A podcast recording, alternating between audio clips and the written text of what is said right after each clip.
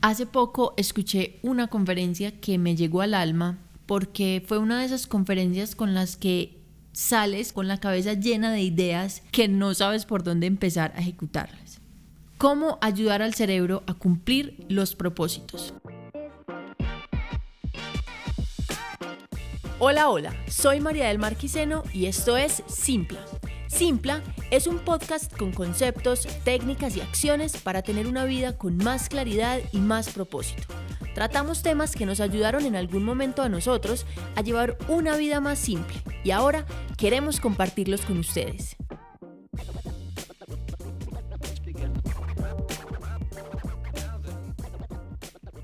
Ellen Hendrickson es una psicóloga de la Universidad de California que lleva algunos años estudiando con sus pacientes algo que ella llama el autosabotaje, que estoy segura lo hemos escuchado por ahí, pero la verdad a mí no me gusta mucho el nombre y yo le puse otro nombre para explicárselos en este podcast porque a mí la palabra autosabotaje la verdad no me dice nada, creo que a muchos de ustedes tampoco, así que le puse un nombre según lo que he estudiado y según la conferencia que les cuento, este nombre es excusas que sacamos los seres humanos para complacernos y que no nos duelan tanto los fracasos.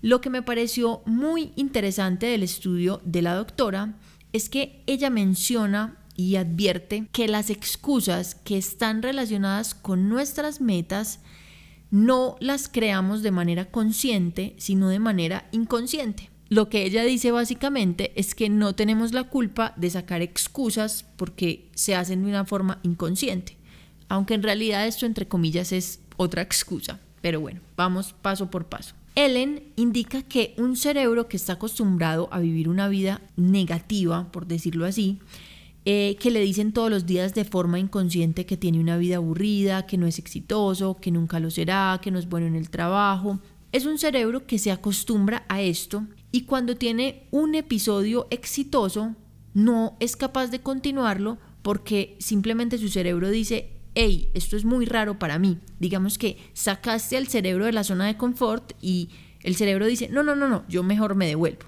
Entonces, eso es lo que estudió eh, la doctora Hendrickson. ¿Por qué pasa esto al cerebro? Porque, como les digo, para el cerebro y para todos, consciente o inconscientemente, es mejor quedarse como estamos antes que ir como a un abismo, ¿cierto? Ella menciona que gran parte del éxito es ser constante, pero con pequeñas metas realizadas día tras día, y así volver parte de la rutina que el cerebro se sienta exitoso. Esto es muy importante y me llamó muchísimo la atención. Es normal que mientras esto ocurre aparezcan las llamadas excusas, que todos las tenemos, absolutamente todos, pero recuerda que es tu cerebro diciendo, tengo miedo de ir a eso tan desconocido, yo mejor me quedo en lo mismo que he estado toda mi vida, que es sin éxitos, sin episodios que me generen éxito o que, que generen alguna hormona que para mí sienta que es éxito. Como mejor te lo puedo explicar es con el ejercicio. Si no estás acostumbrado o acostumbrada a hacer ejercicio, es bastante difícil empezar a hacerlo todos los días. Y vas a encontrar mil excusas, te lo digo con todo el conocimiento del caso porque yo soy una de ellas y empiezo a hacer ejercicio y me quedo y vuelvo a empezar y me quedo y saco mil excusas que los zapatos no eran los que son, que me están doliendo los pies, que está haciendo frío, bueno.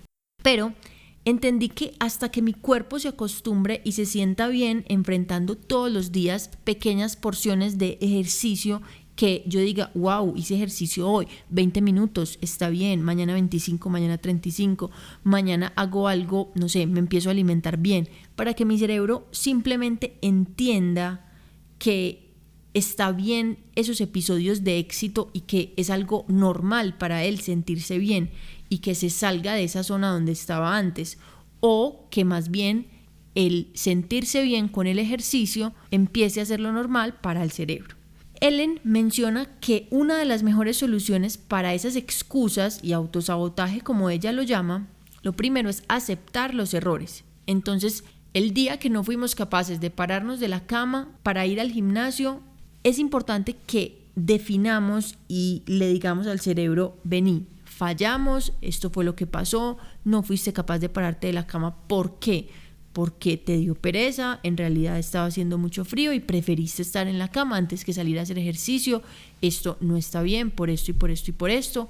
Lo primero que Ellen dice es que aceptemos los errores y le mandemos esa información al cerebro de decirle, venga, nos estamos equivocando, no lo normal no es quedarse en la cama, tenemos que salir de la cama para que el cerebro se pueda dar cuenta y mañana haga un esfuerzo extra para no quedarse en la cama. El conocernos y conocer las fallas que cometemos nos permite siempre reconsiderar para una próxima ocasión. Y aquí lo más más importante es transmitirle al cerebro qué fue lo que pasó y por qué la próxima vez será diferente.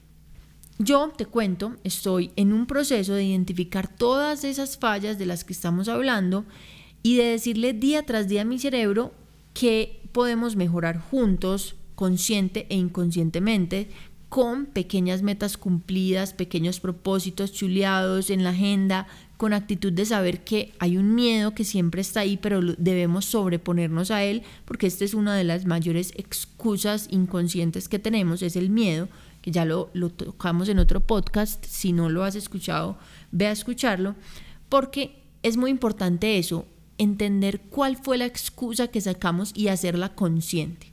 Siempre preguntémonos qué es lo que peor que puede pasar y qué es lo mejor que puede pasar.